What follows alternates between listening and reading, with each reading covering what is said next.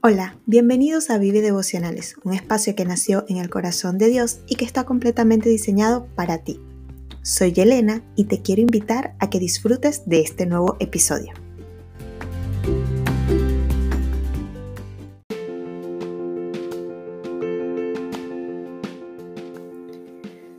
Hoy continuamos con la serie de devocionales basados en las bienaventuranzas y hoy nos vamos a detener en Mateo 5 versículo 6 que dice de la siguiente manera, Bienaventurados los que tienen hambre y sed de justicia, porque ellos serán saciados. Esta justicia se refiere a la palabra de Dios, no solo a sus mandamientos y estatutos, sino a sus promesas.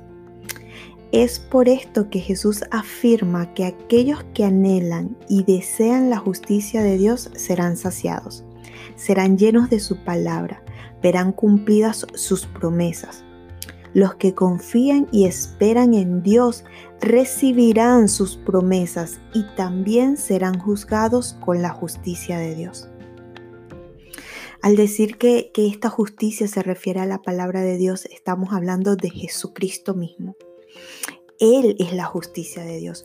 Por Él nosotros hemos sido justificados. Por Él nosotros hemos sido redimidos por Él hemos sido restaurados. Jesús es la justicia de Dios en medio de la humanidad. La justicia es el, la demostración del amor del Padre para con sus hijos. La justicia de Dios se, se refiere al hecho de que a través de Jesucristo cada uno de nosotros pudo restablecer la relación de amor con nuestro Padre. A eso se refiere la justicia de Dios. Por eso dice, bienaventurados los que tienen hambre y sed de justicia. Es decir, bienaventurados aquellos que tienen hambre y sed de que la promesa, las promesas de Dios, de que la palabra de Dios se cumpla, de que la palabra que Dios habló a través de los profetas sea cumplida. Ellos son bienaventurados porque van a ser saciados. Entonces, si nosotros anhelamos, si nosotros tenemos esa hambre y esa sed de justicia, esa hambre y sed del establecimiento de la justicia de Dios en la tierra, del establecimiento del reino de Dios, si nosotros tenemos hambre y sed, por eso vamos a ser saciados.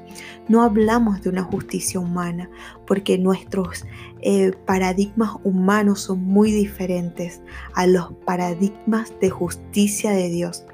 Son muy diferentes a, lo que, a los principios, más allá de paradigmas, a los principios de la justicia de Dios.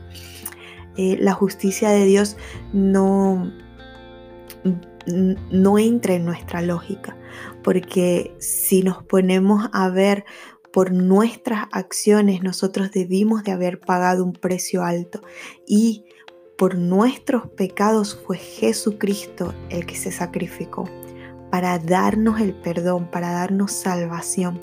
Entonces la justicia de Dios escapa de cualquier lógica humana. La justicia de Dios es te doy amor, te demuestro amor, me sacrifico por ti para que seas salvo, para que recibas perdón, para que nuestra relación pueda ser restaurada.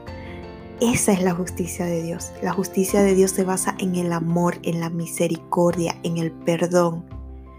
Por eso es que cuando Jesús dice, bienaventurados los que tienen hambre y sed de justicia, son aquellos que buscan realmente la misericordia, el amor, el perdón de Dios no solo para ellos, sino para otros también.